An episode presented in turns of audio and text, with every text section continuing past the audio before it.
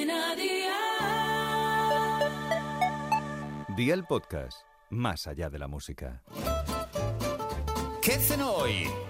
Con Masito. Hola familia, hoy vengo a recomendaros esta rica cena de la mano de Aldi, que ya sabes que encontrarás de todo para comer muy bien por muy, muy poco. Una manera súper rápida de hacer una cena es preparando unos huevos revueltos con salsa de tomate frito casera. Quedan muy ricos y se hacen en solo 5 minutos. Así que ve a por la libreta y toma nota de los ingredientes que te doy la receta. 3 huevos grandes, 3 cucharadas de tomate frito casero, sal, aceite de oliva virgen extra y albahaca al gusto. ¿Empezamos con la preparación? Pues venga, ¡al lío!